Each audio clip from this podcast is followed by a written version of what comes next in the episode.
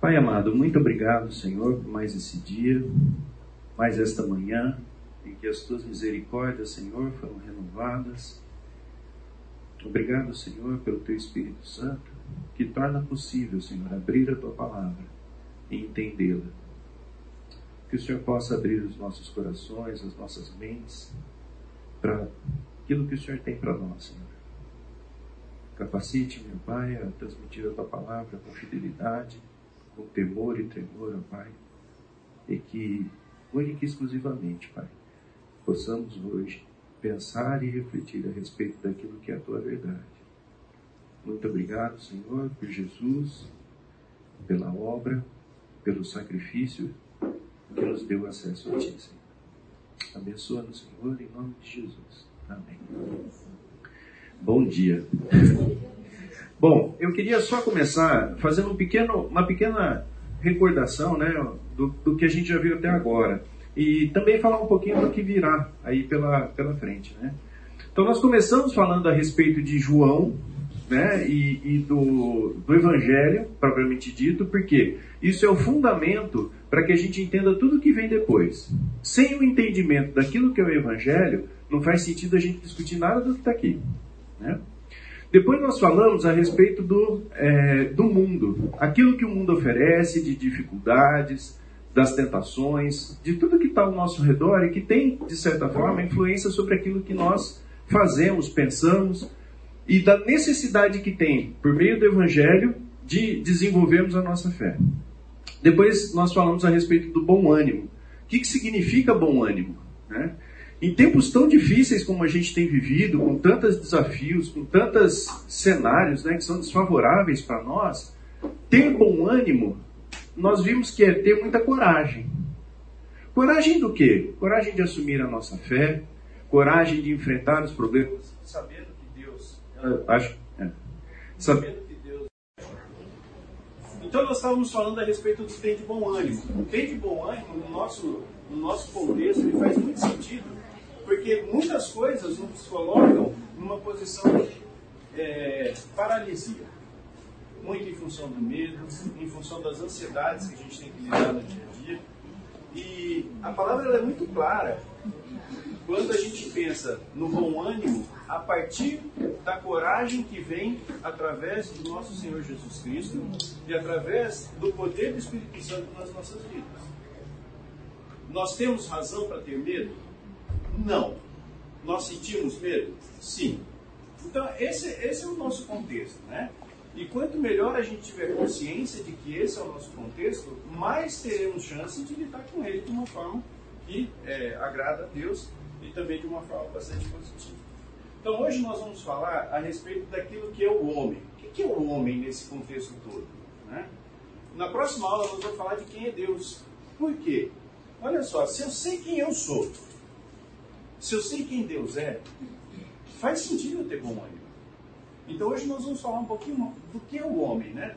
O que, que, que nós somos, né? De onde nós viemos, por que, que nós somos criados, tentar achar algumas pistas relacionadas a esses assuntos que são assuntos importantes. Então, quem nós somos, né? Nós temos, muitas vezes, uma visão distorcida de quem nós somos. E não só a visão pode estar distorcida, como muitas, muitas pressões do dia a dia, muitas filosofias trazem para nós uma distorção ainda maior de quem é o homem, dentro do contexto do mundo e dentro do contexto da própria palavra de Deus. Né?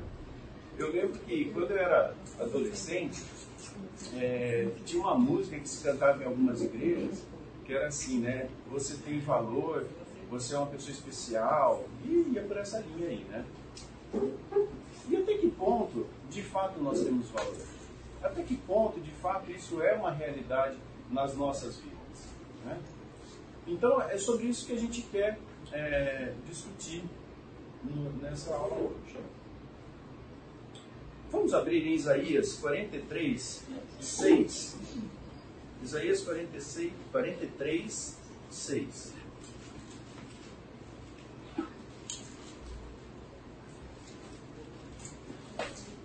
Texto diz assim: Direi ao norte, entrega, e ao sul, não retenhas. Trazei meus filhos de longe e minhas filhas das, das extremidades da terra, a todos os que são chamados pelo meu nome, e os que criei para minha glória, e, e, e formei e fiz. Então esse texto, é, ele é claro no seguinte sentido, de que ele, de que Deus criou para a sua própria glória.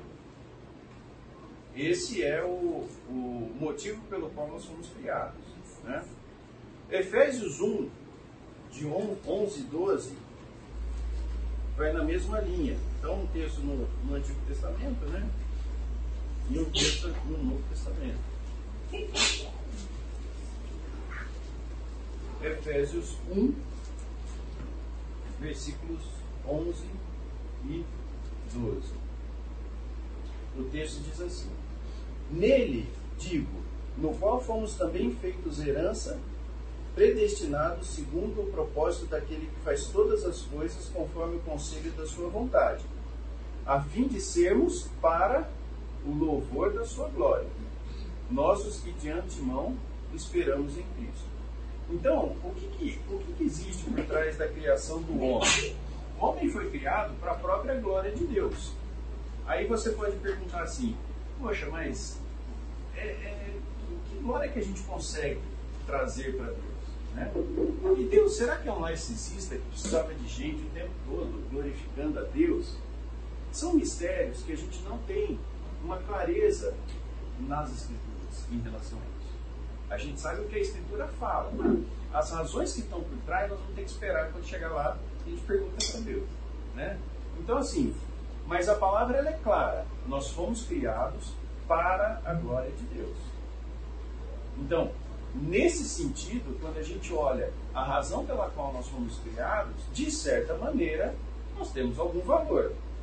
Agora, perceba o seguinte: o valor não está em nós. O valor, ele surge do próprio Deus.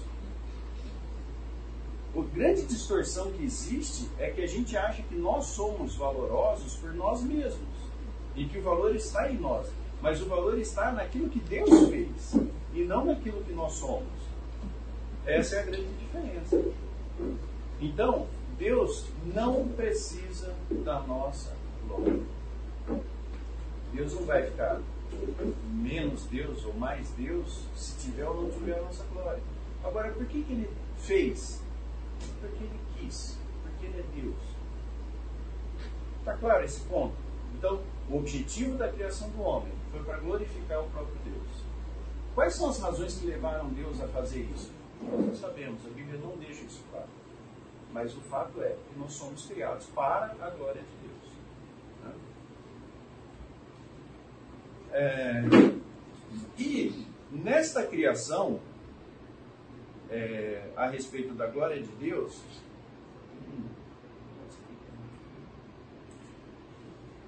existe na Bíblia a, a forma como nós somos criados. Que nós somos criados à imagem e semelhança do próprio Deus, que está em Gênesis 1, de 26 a 31. Vamos abrir o texto? Gênesis 1, 26 a 31.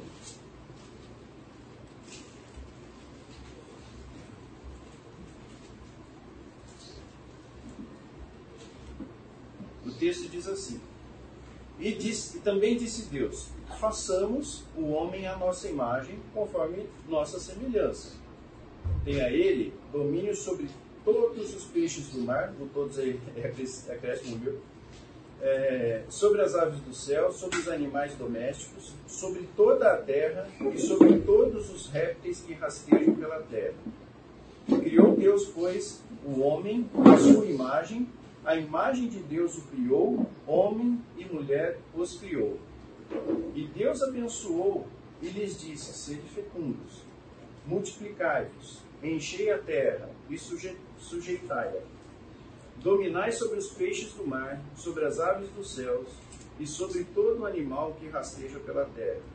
E disse Deus ainda: Eis que vos tenho dado todas as ervas que dão semente e que se acham na superfície de toda a terra e todas as árvores em que há fruto, e dê semente. Isso vos será para mantimento. e a todos os animais da terra, e a todas as aves dos céus, e a todos os répteis da terra, em que há fôlego de vida, toda erva verde lhe será para mantimento. Assim se fez. Viu Deus tudo quanto fizera, e eis que era muito bom. Houve a tarde e a manhã do sexto dia. Então, como nós já vimos nas aulas anteriores, essa é a única vez em que Deus fala que era muito bom. E foi logo após a criação do homem. E quando nós vimos, nós olhamos para aquilo que Deus coloca, a posição que Deus coloca o homem em relação a tudo que ele tinha criado, a gente vê que é uma posição de preeminência. Primeiro, é a única criação de Deus que é a sua própria imagem e semelhança. E segundo, ele ordenou que o homem dominasse a terra. Então, ah, nós temos que, ah, nós fomos criados para a glória de Deus. Nessa criação, Deus nos fez imagem e semelhança dele. E nós somos, os homens, homens, homens mulheres, evidentemente, é o ápice da criação de Deus, naquilo que a gente conhece, que foi criado. Claro isso? Tudo isso por quê? Nós precisamos entender quem nós somos, o valor e o papel que nós temos. Se nós entendemos quem nós somos, se nós entendemos quem Deus é, tem todos os motivos para que a gente tenha comando. Não por nós mesmos. Principalmente por Deus é. Mas eu preciso saber qual é a posição. Então, o que quer dizer imagem e semelhança? Imagem e semelhança não é igual. Certo? Senão está escrito lá, vocês são iguais a Deus. Não é, é imagem e semelhança. Quando você pega o significado original da palavra imagem, ela diz similaridade, não é igualdade. Então, de alguma maneira, nós somos similares a Deus. E quando a gente fala de semelhança, quer dizer representatividade, que também não é igual. Então, nós temos na criação uma similaridade e uma representatividade daquilo que é o próprio Deus, mas não é igual. É similaridade. Em Gênesis 5.3, tem um, um, um trecho que é curioso sobre dois aspectos. Que diz assim, ó. Viveu Adão 130 anos e gerou um filho à semelhança, à sua semelhança. É a mesma palavra. É a mesma palavra conforme a sua imagem. Ele chamou sete. Então, dois pontos são interessantes. Primeiro, que são as mesmas palavras. E segundo, que aqui já não é mais a semelhança de Deus, certo? É a semelhança de sete. Então. Não, não, não, desculpa. Então, assim, essa é uma, uma verdade que nós precisamos ter para nós. Né? Só que existe uma questão aí, né? que nós vamos falar um pouquinho mais para frente. Entrou o pecado. Na medida em que entra o pecado, nós perdemos 100% da semelhança com Deus? Não. Mas muitas imagens foram distorcidas. Então nós continuamos com imagem e semelhança de Deus, mas em muitos aspectos de maneira distorcida. Então, qual que é a nossa missão de vida? né, nós como seres humanos. Vamos abrir em Romanos 11, 36.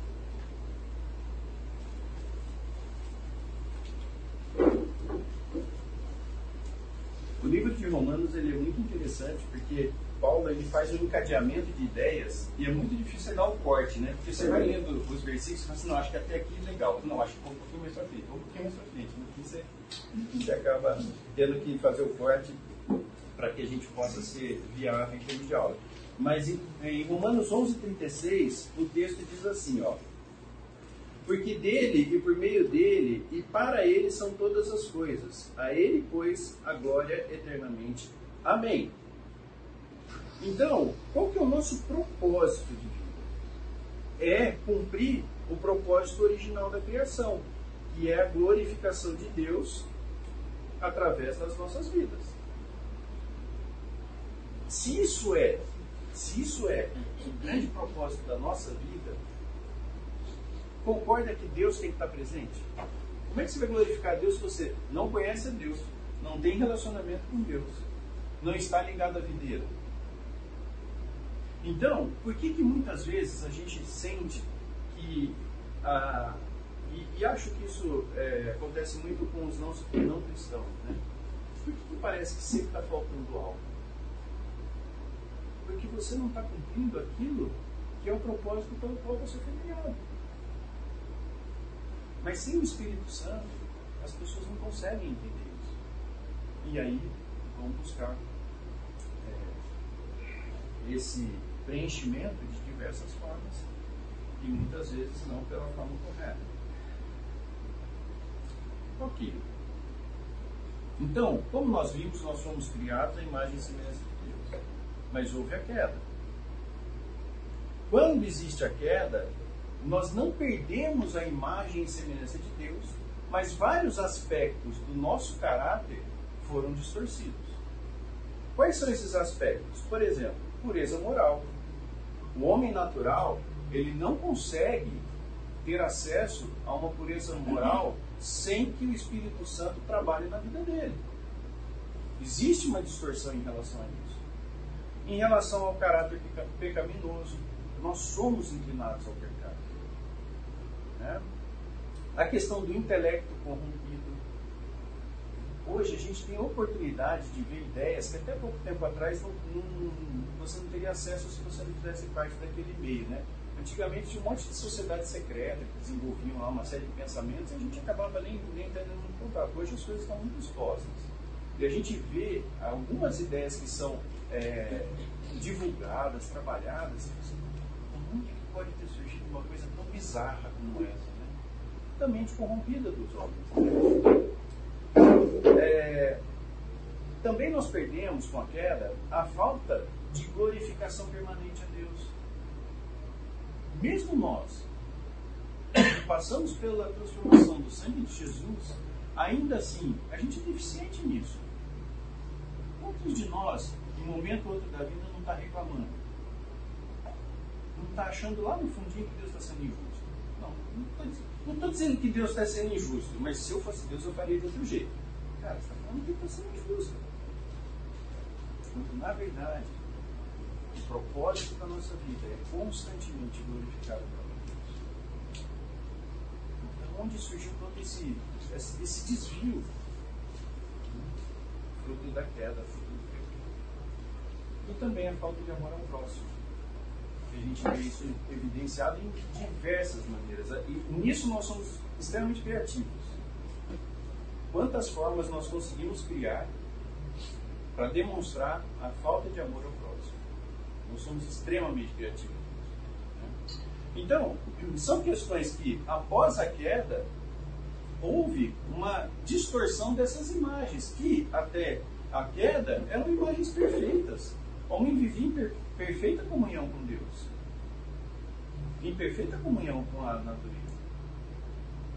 Nós fomos criados à imagem e semelhança de Deus, mas hoje várias dessas imagens foram distorcidas em função do pecado.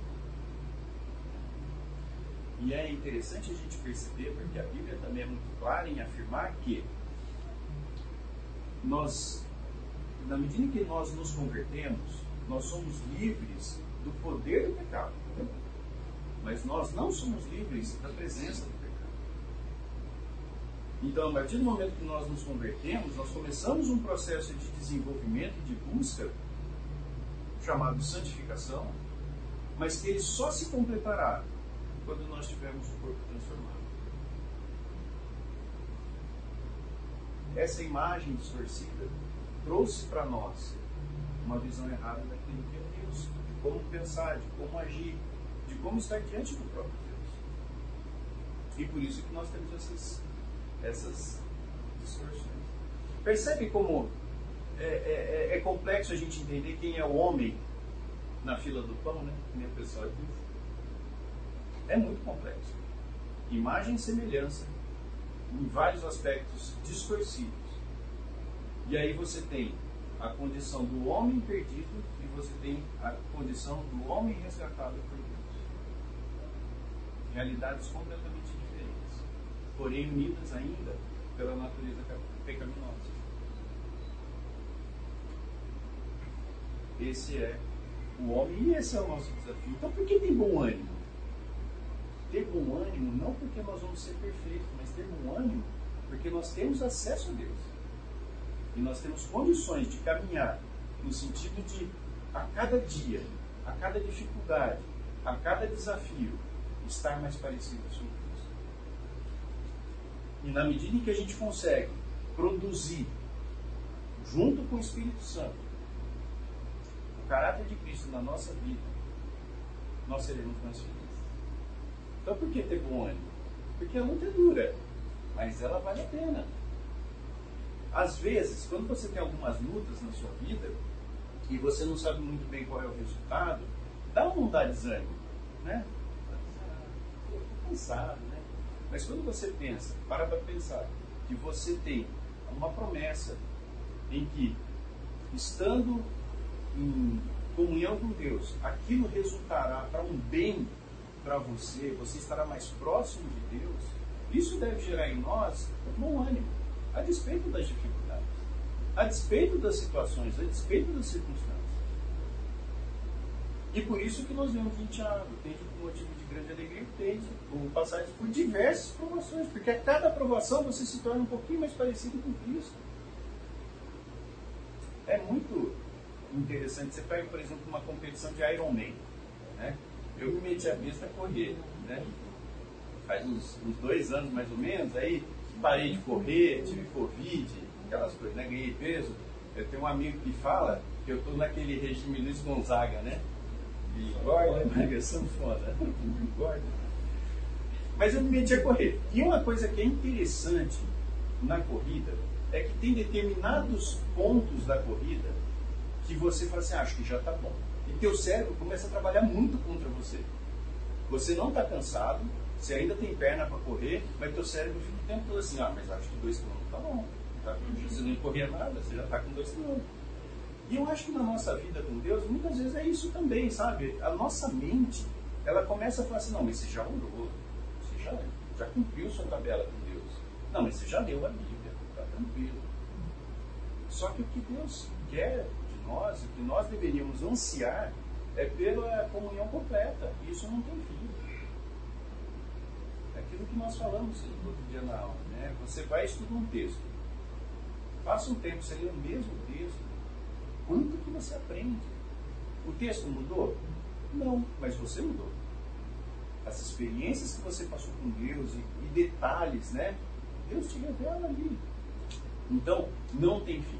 Nós começamos uma corrida que não tem fim. Ela só vai ter fim quando Cristo voltar ou quando nós morremos e ganharmos o nosso corpo glorificado. Mas até lá.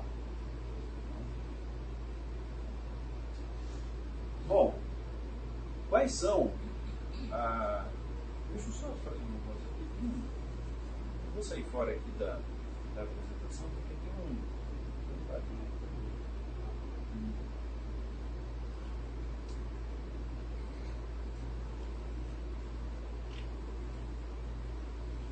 Com a queda, nós tivemos como consequência o pecado. Né? O pecado ele pode estar traduzido de diversas formas. Duas são as principais é quando você faz algo que Deus manda é, você não fazer, ou não fazer aquilo que Deus manda você fazer. Tem uma série de outras definições mais sofisticadas, mas essas daqui também são válidas. Em 1 João 3,4, quem, quem puder abrir lá, 1 João, capítulo 3, versículo 4. Todo aquele que pratica o pecado também transgride a lei, porque o pecado é a transgressão da lei. Então, se você tem uma lei, ou que diz para você não fazer e você faz, ou que diz que você tem que fazer e você não faz, você está transgredindo a lei. E transgressão da lei é pecado. Né? Romanos 2,15. Que alguém poderia falar assim, ah, mas tem gente que não tem a Bíblia. Então vamos lá.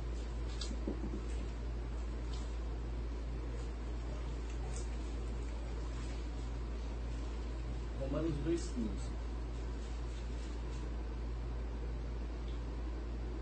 Estes mostram a nova. Vamos ler o anterior, né? Quando, pois, os gentios que não têm lei procedem por natureza de conformidade com a lei, não tendo lei, servem eles de lei para si mesmos. Estes mostram a norma da lei gravada no seu coração, testemunhando-lhes também a consciência e os seus pensamentos, mutuamente acusando-se ou defendendo-se, no dia em que Deus, por meio de Jesus Cristo, julgar o segredo dos homens, de conformidade com o meu evangelho. Então veja que Deus, de alguma forma, ele traz no coração do homem, ele grava no coração do homem uh, a lei, o que é certo e o que é errado. Em muitas culturas distantes, inclusive do cristianismo, você tem alguns princípios que você vê na palavra de Deus. Né? E de onde surgiu essa consciência? Já que o homem é caído. Deus coloca lá o senso do certo e do errado. Deus coloca também o senso de eternidade. Isso não é nosso. De alguma maneira nós temos dentro do nosso coração um senso de eternidade. Romanos 17, Romanos 2, 17 a 29. Se, porém, tu, que tens por sobrenome judeu, e repousas na lei, e te glorificas em Deus, que conheces a sua vontade e aprovas as coisas excelentes, sendo instruído na lei, que estás persuadido de que és guia dos cegos, luz dos que se encontram em trevas, instrutor de ignorantes, mestre de crianças, tendo na lei a forma da sabedoria e da verdade. Então, veja que a lei embora você tenha um processo para aprendizado, nela está a sabedoria e está a verdade. Então, quando nós pecamos e nós estamos indo contra a lei, nós estamos pecando. Então, só para que a gente possa nos posicionar. Existe uma criação, o propósito da criação do homem foi para glorificar a Deus. Deus nos faz imagem e semelhança a Ele e existe a queda. A partir da queda surge o pecado no mundo. E o pecado no mundo, ele precisa ser, primeiro, nós precisamos ter consciência do que ele é, e a consciência vem através do Espírito Santo, pelo estudo da palavra, e nós começamos uma busca contínua no sentido da santificação. Claro, e daí, gente? Tranquilo.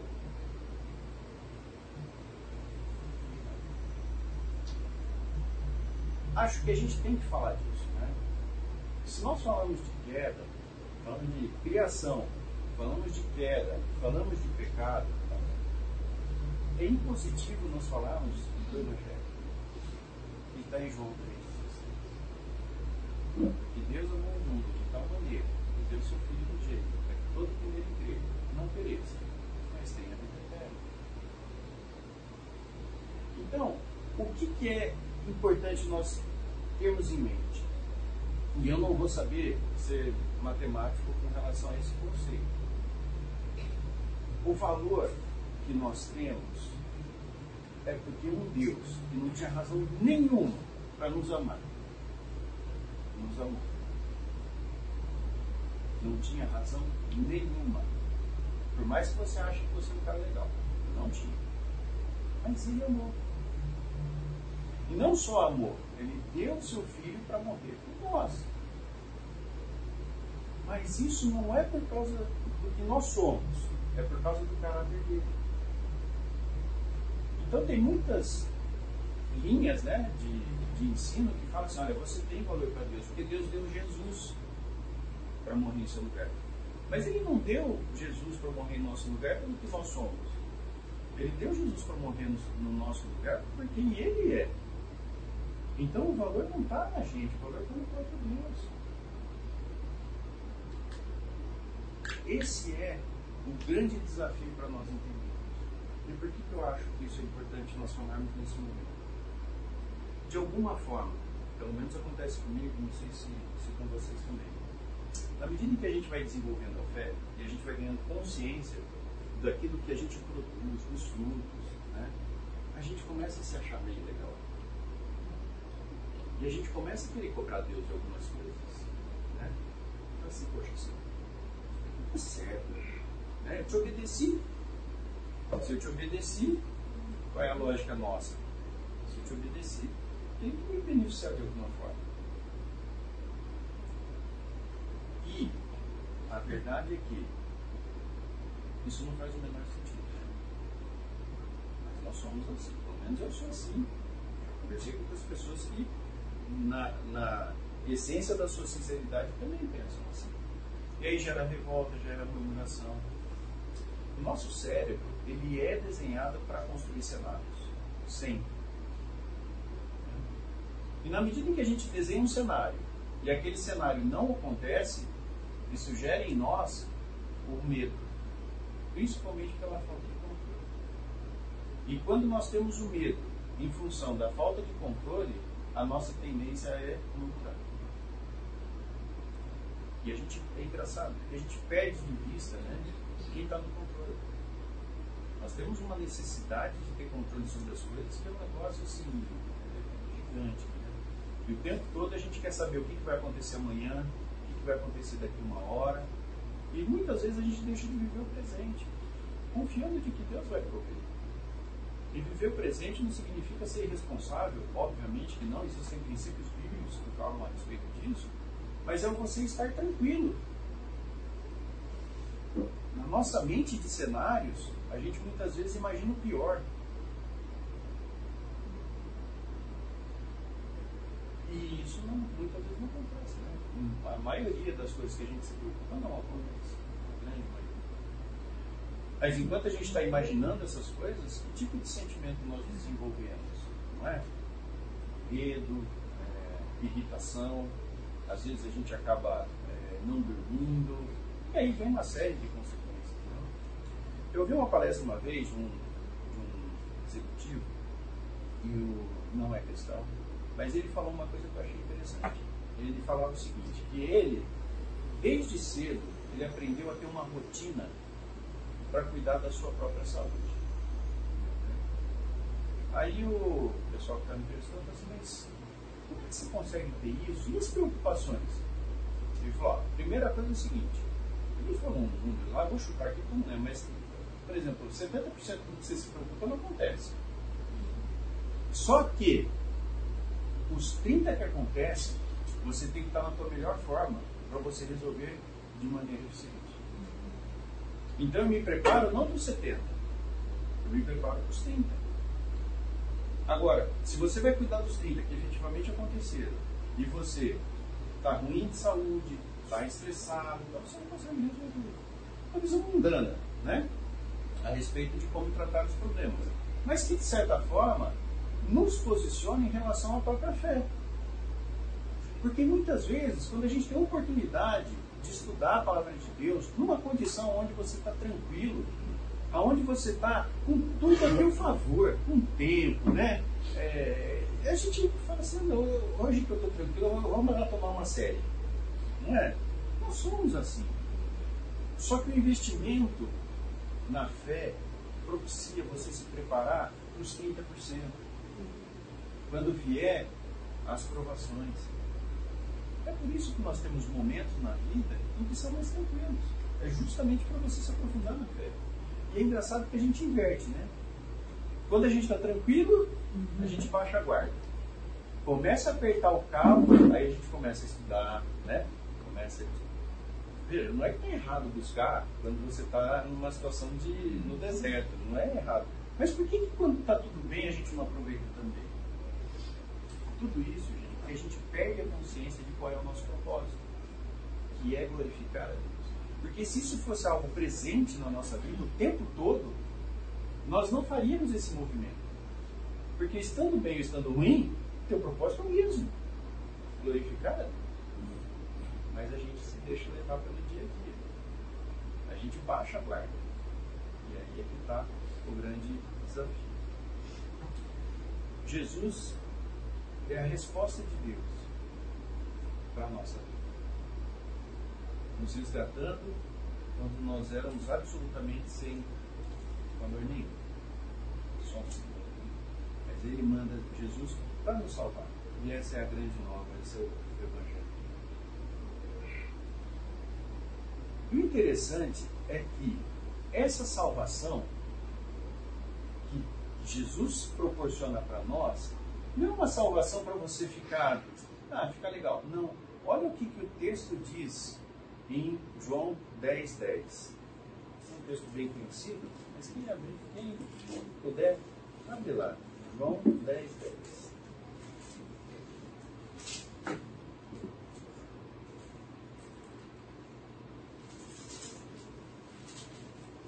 O ladrão vem apenas para roubar, matar e destruir. Eu vim para que tenham vida e tenham plenamente. Tem outras traduções que falam vida em? Gente, não é qualquer vida. Não é para você ter uma vida medíocre. Jesus não morreu por você para você ter uma vida medíocre. É para que você tenha vida e vida em abundância. O grande problema é que muitas vezes o pecado distorce a nossa visão do que é uma vida em abundância. Quando a gente pensa no que Paulo fala em Filipenses 4, né? Aprendi a viver bem em toda e qualquer situação, isso é vida em abundância. Tem maior liberdade do que essa? Em que você não precisa de circunstâncias para estar bem? Não tem maior liberdade que essa. Mas a nossa visão muitas vezes é distorcida do que significa abundância. Algumas pessoas pensam, inclusive crentes, que em abundância é vida com bastante recursos. Ou que em abundância é muita saúde, sei lá. E aí vai. Então, ter vida e vida em abundância. Isso é o que Cristo proporciona para nós. Vamos abrir no Salmo 16, 11, que ali tem mais alguns é, conceitos importantes. Salmo 16, 11.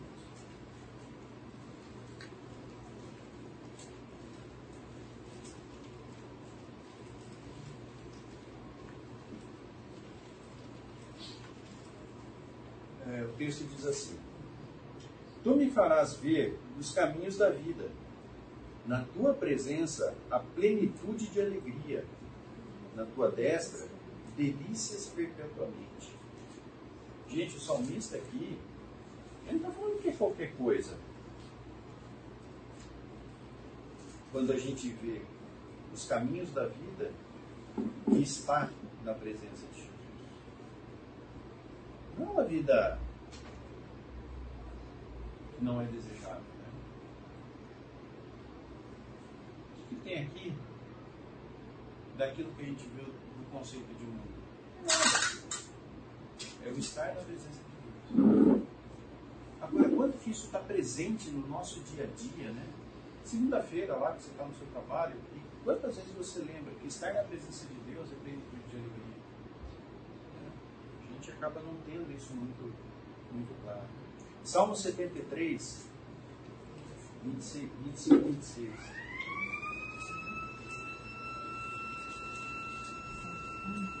O texto diz assim: Quem mais tenho eu no céu?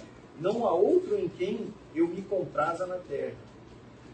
Ainda que minha carne e o meu coração se desfaleçam, Deus é a fortaleza do meu coração e a minha herança para sempre. Olha que visão clara de quem é Deus, do relacionamento com Deus. Então a alegria está é, vinculada a isso.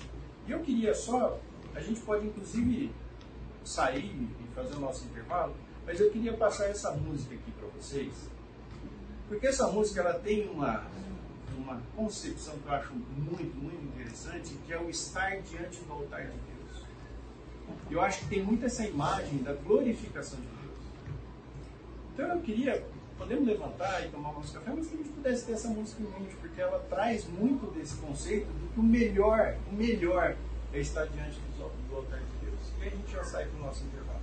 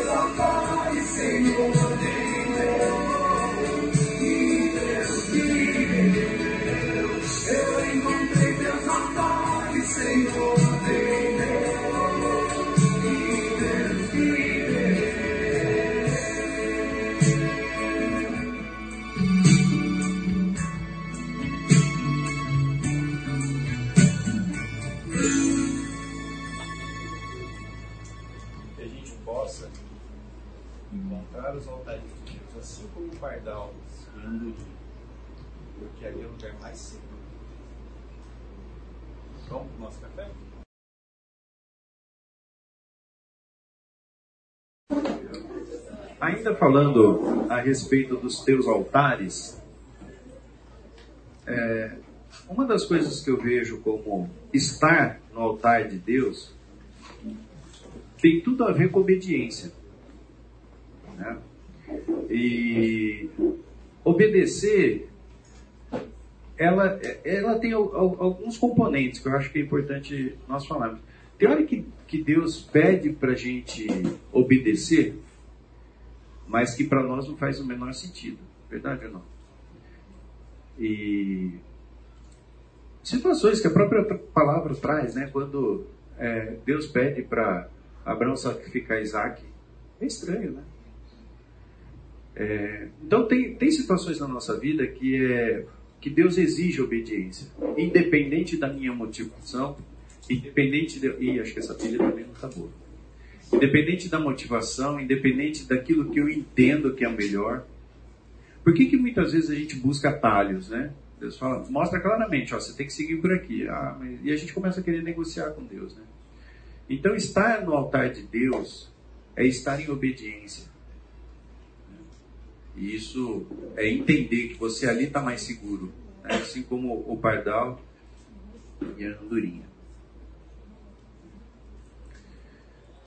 Então, nós temos que falar a respeito de santificação. Santificação é um processo que ele começa na conversão e ele vai até a volta de Jesus ou até que nós é, morramos, né? E eu achei essa, essa definição, está bem pequenininho, né? Mas a frase diz assim, ó. Santificação é uma obra progressiva da parte de Deus e do homem que nos torna cada vez mais livres do pecado e semelhantes a Cristo.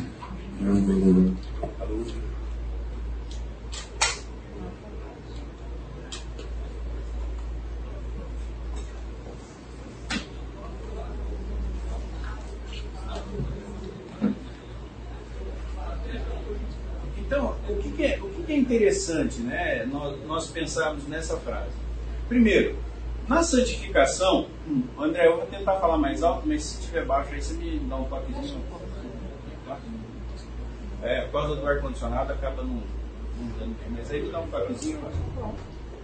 Então, assim, ó, a santificação, ela é um processo em que existe um, uma colaboração de Deus e existe uma colaboração nossa. Aí você fala, Maurício, mas qual que é a minha parte qual que é a parte de Deus? Porque aí eu quero cuidar da minha parte, porque se der errado a culpa é de Deus, porque ele não fez a dele.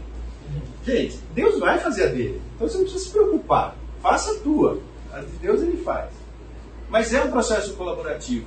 De alguma maneira, existe uma interação entre Deus e o homem, e o processo de santificação acontece a partir daí. E ela é progressiva. Ela é progressiva. Né? E qual que é a diferença entre justificação e santificação? Que são dois conceitos que muitas vezes trabalham é, juntos, né? Aliás, não existe santificação sem justificação. É impossível o ímpio se santificar. Porque, como nós vimos, é um processo de colaboração. Então, o Espírito Santo precisa estar atuando para que ele aconteça. Então, o incrédulo não é possível se santificar. Então, a justificação é uma posição legal. Quando, é, quando Jesus fala lá, né, está consumado, é, no escrito de dívida daquela época, quando o condenado pagava sua dívida, é escrito no escrito de dívida dele, está consumado, ou seja, está pago.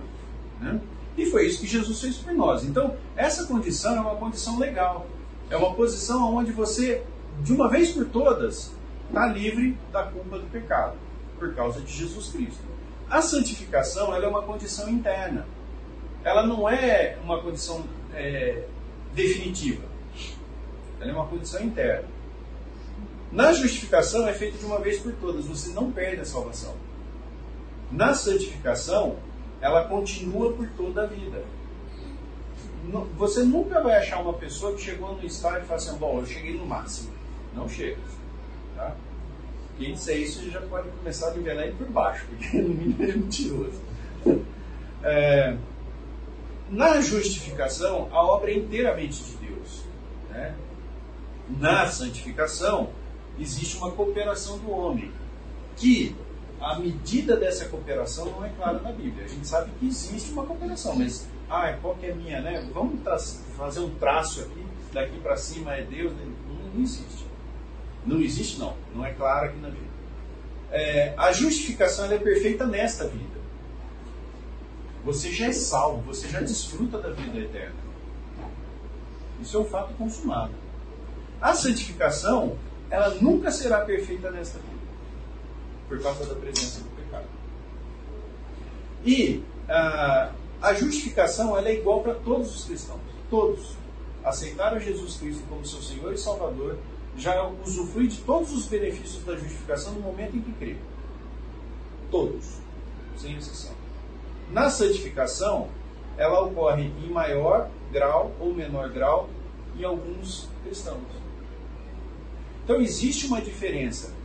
A, a santificação, ela nasce a partir da justificação. Mas são posições diferentes que acontecem pelo mesmo motivo, pelo fato de Cristo ter morrido por nós quando nós éramos ainda pecadores.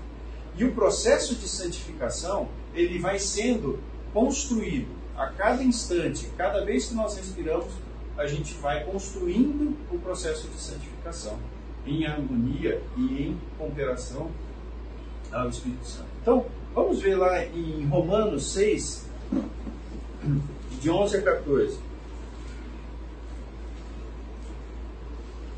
Esse é um daqueles textos que eu comentei com vocês, né? Você começa a estudar, aí você fala assim, não, acho que eu vou pôr mais um versículo. Não, acho que esse versículo aqui também vai.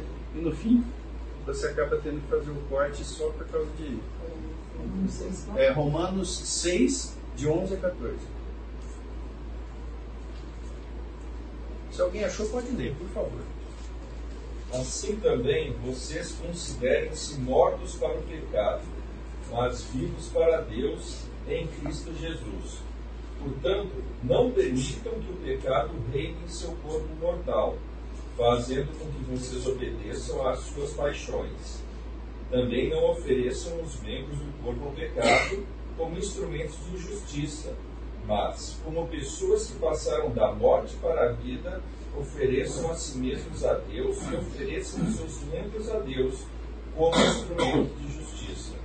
Porque o pecado não terá domínio sobre vocês, pois vocês não estão debaixo da lei, e sim da graça. Aqui é a essência do processo de santificação. E essa é a parte que nos cabe. Agora, Deus não, não colocaria isso na Bíblia se isso não fosse plenamente possível na nossa vida.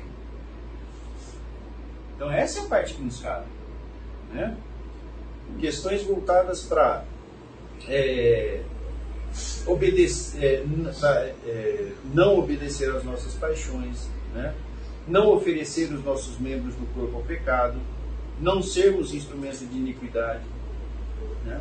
Então são coisas que mesmo depois que você foi justificado, ainda estão presentes no nosso dia a dia.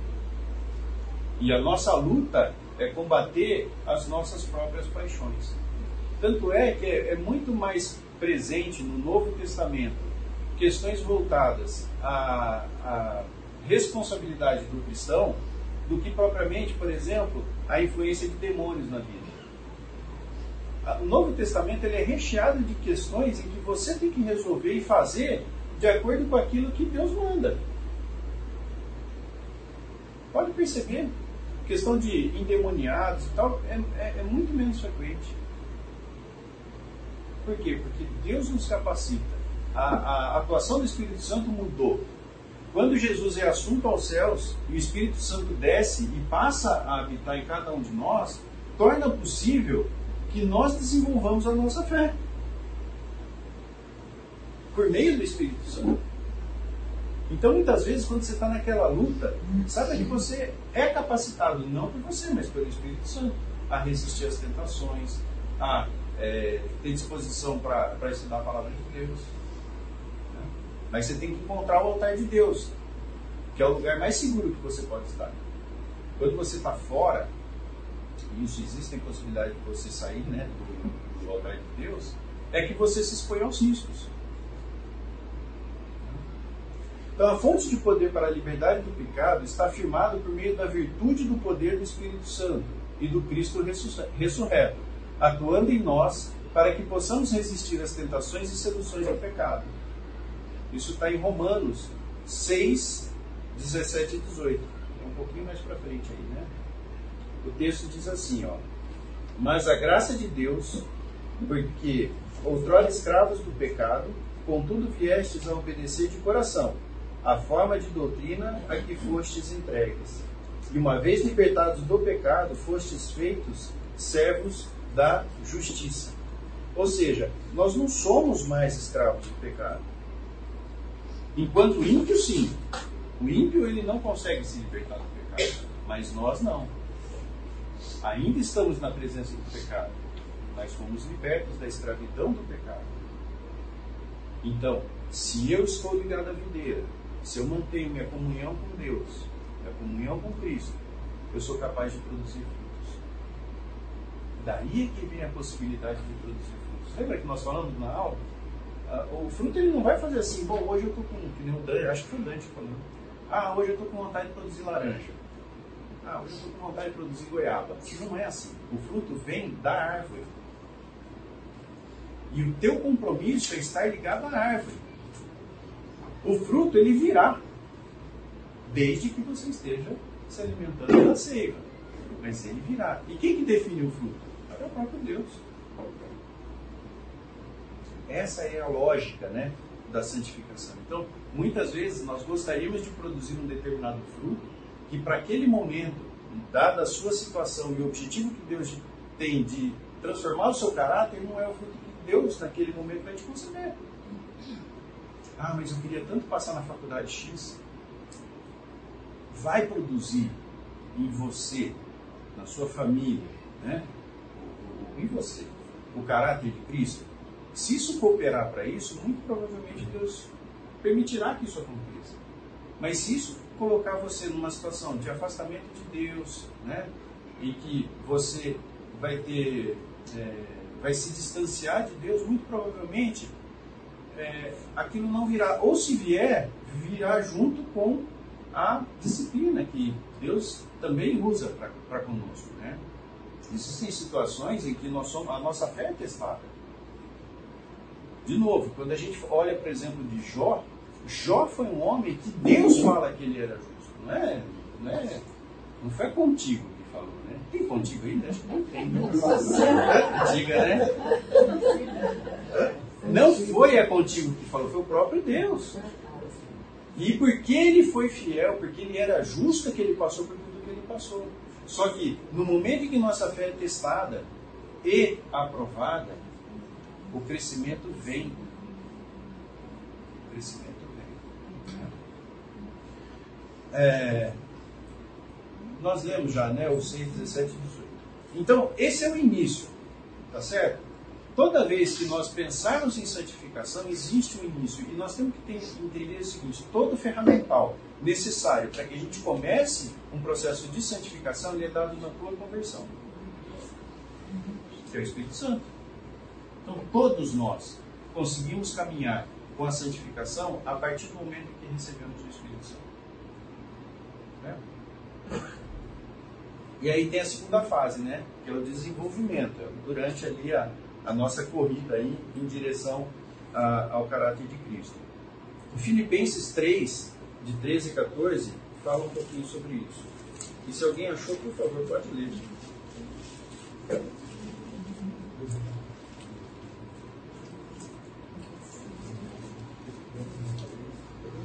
É, Filipenses 3, de 13 a 14 é 3. Filipenses 3, de 13 a 14. Irmãos, quanto a mim, não julgo haver alcançado, mas uma coisa faço, esquecendo das coisas para trás ficam e avançando para seguir diante de cristão, eu sigo para o alto, para o prêmio da soberana vocação de Deus em Cristo Jesus. Prossigo para o alto. Percebe que a, a santificação, ela é, será mais presente na sua vida se você não perder de, de vista qual é o alvo. Porque é, é, eu não sei se vocês já viveram essa situação, daqui tem pessoas que dão aula também. Você começa a dar aula sobre um tema, não é verdade? O que você é testado naquele tema é um negócio assim, assombroso. Por isso que eu queria dar a próxima aula prosperidade, riqueza e saúde. Mas é, é, muito interessante. Isso eu não sei se você, por isso dá o tema, você se torna mais sensível e aí você começa a perceber mais isso. Mas você começa a falar, por exemplo, de bom ânimo. Gente, tem sido uma luta ter bom ânimo. Por quê? Porque parece que ou você, por estudar, desenvolve uma sensibilidade é, maior para o tema, ou de fato Deus começa a testar para ver se aquilo que você está falando você pratica. É muito interessante isso, né? E quem dá aula aqui sabe do que eu estou falando, né, Marcelo? Né? É, é, muito interessante isso. Você começa a dar aula, aquele tema parece que vem um outro, uma outra coloração, né? Hebreus 12, 1 a 2. Hebreus 12. E aí, só uma observação, né, Maurício? Uhum. É quando você vai para Tiago 3.1, né? vai falar que por conta disso você vai ter um juízo ainda maior diante de Deus, é que você que eu Largo de aula, dia. É engraçado isso, né?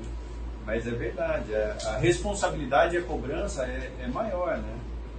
Mas também acho que a gente tem né, que, que desenvolver a seguinte é, visão. Quem te capacita é o Espírito Santo. É, o valor não está em quem está aqui. Mas o Espírito Santo te capacita. Então, também, de certa forma, apesar da, da responsabilidade, né, é, é confortável por causa disso. Porque se eu estiver falando assim, puxa, eu tenho que fazer, estou frito. Mas se eu pensar assim, olha, o Espírito Santo comunica, o Espírito Santo fala, então isso torna né, mais fácil. Mas é uma verdade. É, Hebreus 12, 1 a 2. Se alguém achou, pode ler, por favor. Portanto, portanto, nós também, pois que estamos rodeados de uma tão grande nuvem de testemunhas, deixemos todo o embaraço e o pecado que tão de perto nos rodeia e corramos com paciência a carreira que nos está proposta, olhando para Jesus, autor e consumador da fé, o qual, pelo gozo que lhe estava proposto, suportou a cruz, desprezando a afronta e assentou-se à destra do trono de Deus. Então é muito interessante a gente perceber né, o quanto que a Bíblia fala a respeito do alvo, né, da, daquilo que está sendo proposto, de tudo que diz respeito ao desenvolvimento. E isso muitas vezes não está muito presente para nós. Né? A, a, a, os afazeres da vida acabam tirando essa prioridade que deve ter na nossa vida. Né? Então, se livrando do peso. Como é que a gente se livra do peso do pecado? É confessando. É confessando, Senhor, olha, aqui eu errei, me perdoa, né? Confessar os pecados de Deus. Você vai aliviando o peso. Se você vai aliviando o peso, você consegue progredir com mais desenvoltura. É, 1 Coríntios 3, 1 a 9. 1 Coríntios 3, 1 a 9.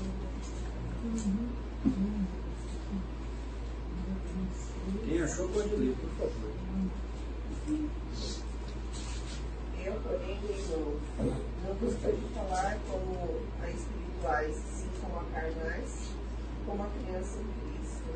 Leite vos dei a beber, não vos dei alimento sólido, porque ainda não podia suportá-lo ainda agora podeis, porque ainda sois carnais.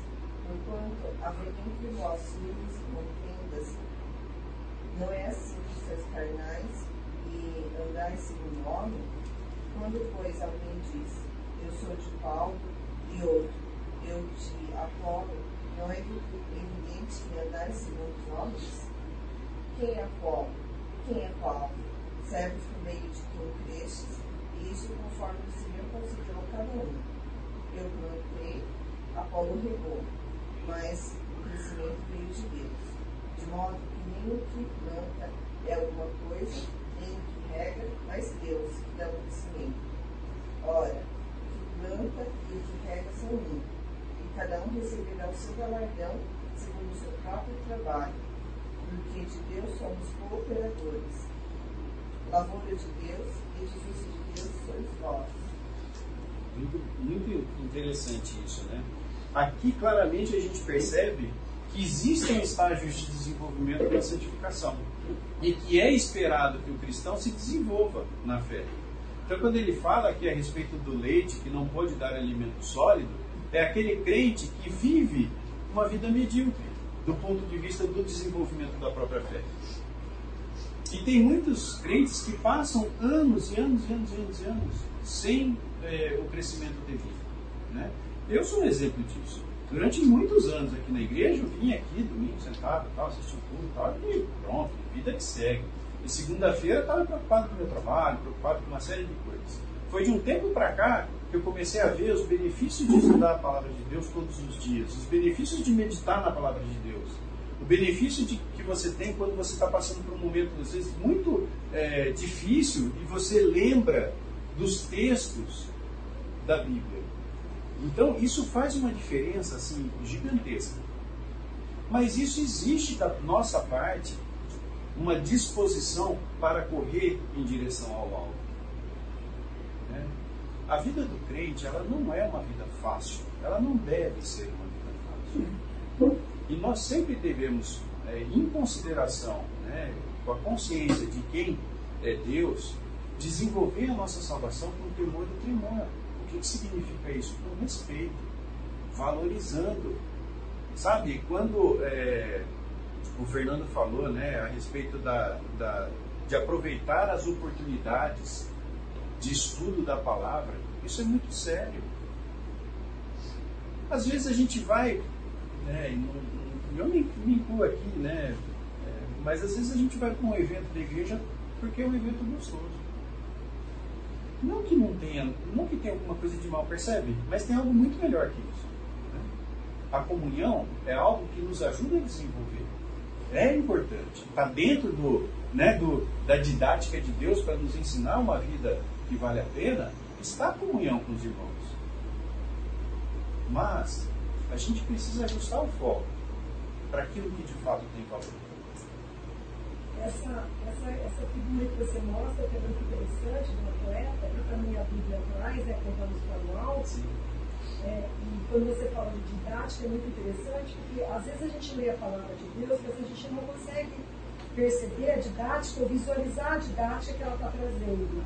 Se nós pensarmos que um atleta ele faz uma série de coisas para ele conseguir o que ele quer, e a gente, como cristão, a gente não faz essa série de coisas para conseguir o que a gente quer, que é ficar lá diante do Pai, do Criador, do Deus Todo-Poderoso, é, entendendo aquilo que o Fernando trouxe, é, é, uma coisa assim, porque o atleta o que ele faz? Ele deixa de sair, ele acorda muito cedo, ele se alimenta do que tiver que se alimentar, ele faz o que ele tiver que fazer, e às vezes a gente tem uma dificuldade de visualizar isso. Para pegar aquela coroa, aquela, aquela medalha, aquele plano, a gente a Olimpíada, a gente se emociona diante da televisão com os atletas, que conseguem, mas a gente não consegue se emocionar com a nossa própria vida, da gente querer também essa coroa que a Bíblia fala que é incorruptível, que é a melhor de todas. Então a gente não faz tudo que a gente poderia como atleta para alcançar esse prêmio da eterna vocação que está falando a palavra. E a gente deveria pensar sobre isso, assim, didaticamente, como você falou. Exatamente. Né? Vir aqui é essa oportunidade de didaticamente você visualizar essas coisas. Né? Então eu acho, eu acho a palavra, eu falo que sou muito apaixonada pela palavra de Deus, porque Deus já previu até lá na frente a didática lá de trás do Velho Testamento, como é que eles compreenderiam, falando para os judeus como eles compreenderiam, falando para nós hoje como nós compreenderíamos isso tudo a palavra de Deus traz. Riqueza para o passado, riqueza para o presente. É, é, e a gente pode ficar tranquilo que para o futuro, para os nossos filhos, vai falar, vai ter a didática aqui. É uma grande verdade. E essa figura do atleta, né? Eu ontem acho que eu estava assistindo um, um, vídeo do Drauzio Varela, né? Que ele tem acho que 70 e 73 anos, talvez. E ele acabou de cumprir uma maratona, né? Maratona é 42 quilômetros, né? Então, como eu agora estou gostando de corrida, eu, eu, eu, eu, vejo isso. E ele falou, ele falou assim, olha, o maior benefício para mim não é a maratona. É porque por causa da maratona, eu tenho uma série de regras que eu tenho que cumprir no meu dia a dia para poder correr a maratona. Não adianta você falar assim, não, então eu vou correr a maratona, levantar um pouquinho mais cedo, fazer aquecimento e sair. Não adianta, tem que se preparar. Então isso que você falou é uma grande verdade. 79 79? E, então você vê, né? Um cara que, que ele falou, ele falou assim, olha, o que eu prezo é a qualidade de vida. Porque uma visão de mundo, mas que tem aplicação para nós também, quando a gente pensa na nossa vida espiritual. Então, de certa forma, quando a gente fala do alimento, né? Que tipo de alimento nós estamos tendo na nossa mente para que a gente possa ser, ter um bom desempenho? Que tipo de música, que tipo de filme, que tipo de série. E o quanto que isso concorre com a própria palavra de Deus. Não é? Então, assim, é, a gente tem a visão, né, quando a gente vê uma final, por exemplo, uma final olímpica, a gente vê que a gente tem a visão, a falsa impressão de que aquela pessoa está correndo aquela final olímpica, né, como exemplo aí na foto, é uma pessoa que estava assistindo uma série Netflix, aí ela falou assim, deixa eu ir lá correr uma final olímpica. Então, nós como crentes, a gente tem essa visão, né? Eu estava vendo sobre o Michael Phelps, por exemplo, que foi o maior nadador de todos os tempos. São de 6 a 8 horas dentro de uma piscina todos os dias. E quando eu falo todos os dias, é 7 dias por semana. E dois, três dias sem treinar já significa perda de tempo. Em termos de regra. Né? Então, é, quando você olha a vida de um cara desse, você vê assim, a disciplina que o cara tem para passar todos os dias. Né? Ele, ele, tinha uma perda de cerca de 20 mil calorias por dia treinando. Né? Ele tinha que repor pela alimentação para poder chegar e ser o maior nadador todos os tempos. Então a gente tem, né, como crentes, entender que se a gente ficar sentado no sofá da nossa sala, né, assistindo a série Netflix, nós também não vamos estar sendo aqueles crentes que o Senhor, né, de antemão, preparou obras para que nós andássemos E nós vamos desperdiçar potencial, né? Porque todos nós somos bons cristãos potencialmente falando. Mas se é uma obra de cooperação, você vai perder muito do que Deus tem para oferecer para você. Né? Então, eu passei por dois momentos difíceis na minha vida, em posições muito semelhantes, numa das primeiras vezes ainda muito imaturo, né? Pô, judiei da Débora, das crianças, achava ruim, levantava sempre de mau humor. E na segunda vez, com mais maturidade, pude desfrutar um pouco melhor dessa questão da, da, da, da, da confiança em Deus, né, do que Deus supre e tal. Gente, não tem comparação. E quantas vezes a gente está passando por aquela vida medíocre, sabe, na seca, quando Deus tem tanto para oferecer para nós? Uma das coisas também, voltando para esse tema de esportes, que eu acho muito legal, é, uma vez perguntaram para o Bernardinho, né, o que, que a seleção brasileira treinava. E é interessante, vocês já pararam para pensar isso? Seleção brasileira de vôlei, o que, que eles treinam? Gente, eles treinam fundamento. Sabe o que é fundamento? São as coisas básicas.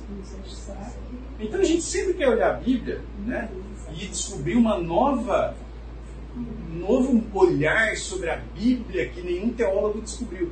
Gente, treina, treina fundamento. Por que, que falar do Evangelho é tão importante? Porque nós estamos perdendo a intimidade com o Evangelho que nos capacita a falar para um feirante, para falar para. Sabe, vai comer pastel. Aquilo tem que estar tão presente na sua, na, na, na sua mente que aquilo sai naturalmente, no meio da conversa. Eu tenho o privilégio de ser genro do Valentim. Gente, é, é, impressionante. Ele aproveita as oportunidades. Você fala assim, não, né? ele vai e aproveita. Por quê? Porque o Evangelho está tão presente na mente dele que o assunto surge de maneira natural. Né? Então, quando a gente está vivendo o nosso dia a dia, vai para os fundamentos. Vai ler o Evangelho, vai ler. Porque esse é o, o esperado. Né? Não é uma grande descoberta teológica, mas é fundamento. É treinar aquilo que vai te capacitar no dia a dia. Às vezes, numa conversa com sua esposa, numa conversa com seus filhos, com seus pais. Falar de princípios, que são princípios básicos, mas importantes. E é interessante porque, de uma certa maneira, não sei se isso acontece com vocês, mas comigo acontece. Então vocês falam assim, ah, nem vou falar porque sabe. Fala. Ainda que saiba, discuta o assunto. Revisite né, esses conceitos constantemente. Então tem muita analogia com relação ao esporte, né? Porque a própria Bíblia traz essa analogia. E esporte é disciplina. E muitas vezes é trabalhar contra a nossa mente. Quem aqui pratica algum esporte sabe disso. Né? É aquilo. Você está correndo, você fez um objetivo de correr 5 km, né? e aí quando chega no 2, a mente começa. Né? Ó, no 2 está bom. Ontem. Esse dia eu fui correr estava com bolha no pé. Falei, né? De contas, bolha, né? Aí eu falei, ah, quer saber? É agora que tem que ir, né? Peguei o vestido, fui correr. Aí, um quilômetro. Essa bolha está incomodando dois quilômetros, eu acho que você devia parar, bolha do pé. E no fim eu completei os 5 quilômetros que eu queria correr. Então, assim, muitas vezes a nossa mente, e no caso aqui, a nossa natureza pecaminosa, ela vai te desestimular a fazer aquilo que você precisa fazer. Aquela hora que você pega para ler o, o, texto bíblico e passa na televisão, né? Olha, nova série do.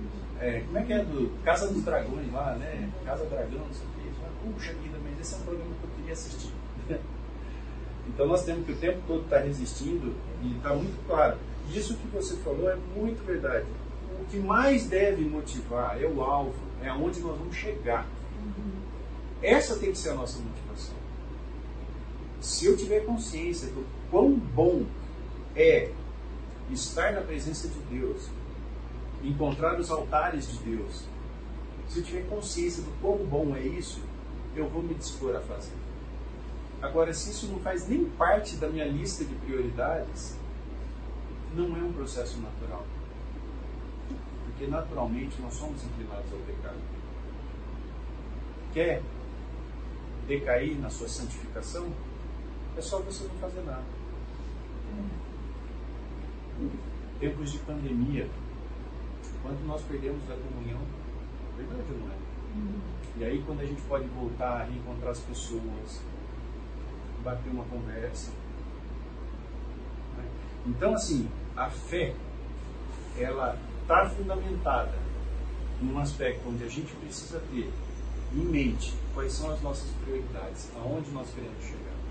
Porque aí, até lidar com situações difíceis, você começa a entender de uma forma diferente.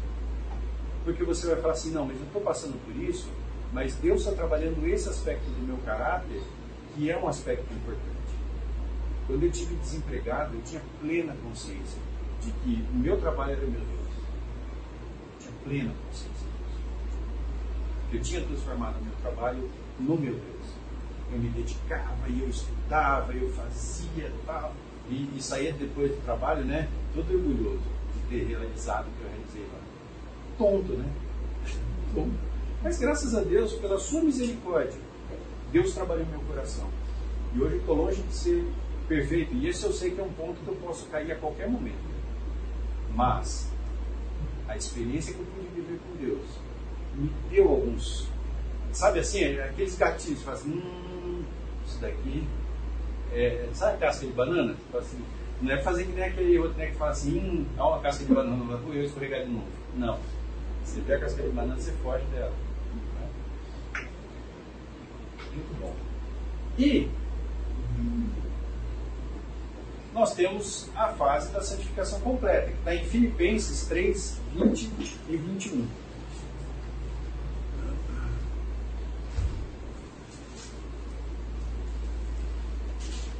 Quem achou? Por favor, pode ler. Pois a nossa pátria está nos céus, de onde também aguardamos o Salvador, o Senhor Jesus Cristo, o qual transformará o nosso corpo de humilhação para ser igual ao corpo da sua glória, segundo a eficácia do poder que ele tem de até subordinar a si todas as coisas. Esse vai ser a nossa linha de chegada.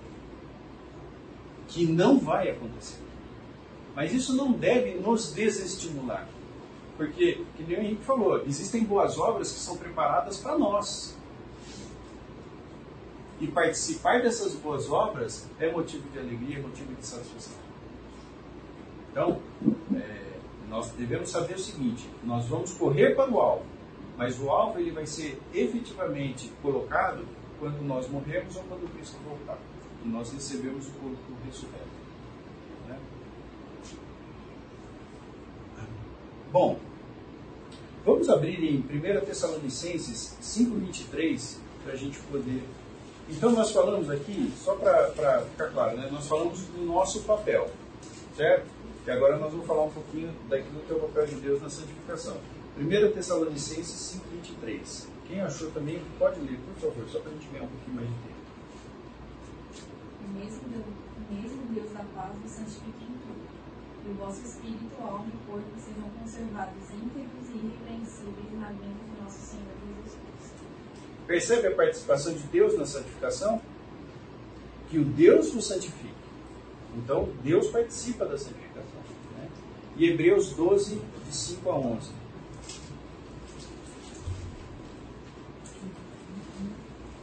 Quem achou também, por favor, pode.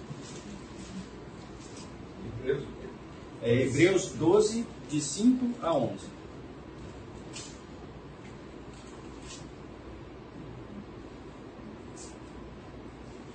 Hebreus 12, de 5 a 11. E estáis esquecidos da exortação que, como filhos, discorre convosco. É, filho meu, não menospreze a correção que vem do Senhor, nem desmaies quando por ele é reprovado, o Senhor corrige a quem ama e açoita a todo filho a quem recebe. É para a disciplina que perseverais. Deus vos trata como filho, pois que filho há que o pai não corrige? Mas se estáis sem correção, de que todos se têm tornado participantes, logo sois bastardos e não filhos. Além disso, tínhamos os nossos pais, segundo a carne, que nos corrigiam e os respeitávamos. É, havemos de estar em muito maior submissão ao Pai espiritual, então viveremos, pois ele, eles nos corrigiam por pouco tempo, segundo melhor lhes parecia. Deus, porém, nos disciplina para aproveitamento, a fim de sermos participantes da sua santidade. Toda disciplina, com efeito, no momento não parece ser motivo de alegria, mas de tristeza. Ao depois, produz fruto pacífico aos que têm sido por elas exercitados, de justiça. A disciplina de Deus é um ato de amor de Deus em relação a nós. Deus não demonstraria o amor dele para conosco se numa situação em que você perde a oportunidade de desenvolver o seu caráter ou caminhar para um lugar errado e Deus não te corrigisse, não te trouxesse de volta para a rota. Nós falamos aqui de correr, de estar em direção ao alvo. Você já imaginou você estar correndo na direção errada? Toda a disciplina de Deus é um ato de amor do nosso Deus para conosco. E nós devemos encarar a disciplina desta maneira. Por isso que é motivo de louvor e adoração ao próprio Deus. É por isso que 100% do nosso tempo nós temos que glorificar a Deus. Porque Ele é um Deus zeloso. Não porque o valor esteja em nós mesmos, mas por causa do caráter que Ele tem. Por causa das promessas que Ele fez para Ele. Vamos encerrar com uma oração? Senhor Deus, muito obrigado, Pai, pelo privilégio de termos o Senhor ao nosso lado, Pai. Obrigado pelas disciplinas, obrigado pelas provações que nos fazem mais parecidos com Cristo, Senhor. Pai, abençoa cada um aqui e que possamos, Senhor, criar uma consciência daquilo que de fato tem valor. Que o Senhor nos abençoe, Pai, e nos dê a disposição para estarmos constantemente te glorificando, porque é isso, Pai, que mais importa na nossa vida. Faça, Senhor, com que a gente ame a tua palavra, Pai. Faça com que a gente sinta prazer em estar nos teus altares. Que o Senhor possa transformar as nossas vidas e que possamos ser crentes, ó Pai, santificados pela tua verdade e pelo poder do seu Espírito Santo. Abençoa-nos, Senhor, esse domingo e que possamos ter uma semana na tua presença. Em nome de Jesus. Amém.